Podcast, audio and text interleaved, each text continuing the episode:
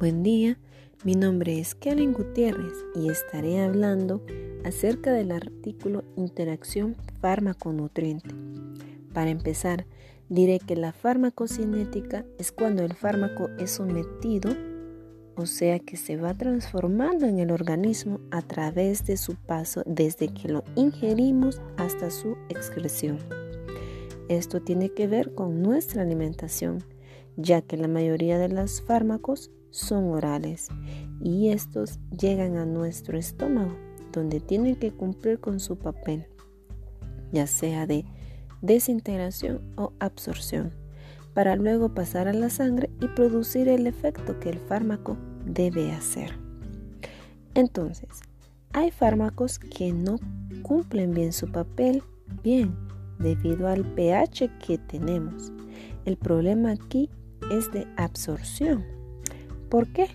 Porque hay alimentos que lo impiden, ya sea retardándolo o acelerando este proceso. Otro problema es cuando estos fármacos interfieren en el gusto de la comida por su sabor y esto provoca lo que es la falta de apetito así como fármacos que no se deben administrar con algunos alimentos porque pueden haber efectos perdón, no deseados. Ejemplo de esto es en los niños, cuando se les da un medicamento que tiene un mal sabor.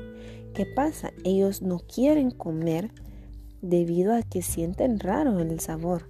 Entonces, cuando los niños no comen, no hay nada en su estómago y es más difícil que este fármaco pueda trabajar.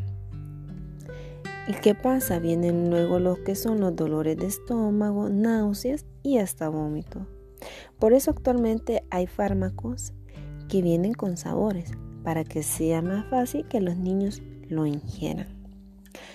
También debemos respetar lo que son las indicaciones de si el fármaco se debe ingerir antes o después o con la comida. Y este es deber del médico hacerlo, saber al paciente, ya que hay personas que inclusive con alcohol las toman, provocando daños gastrointestinales, hepáticos y hasta intoxicación.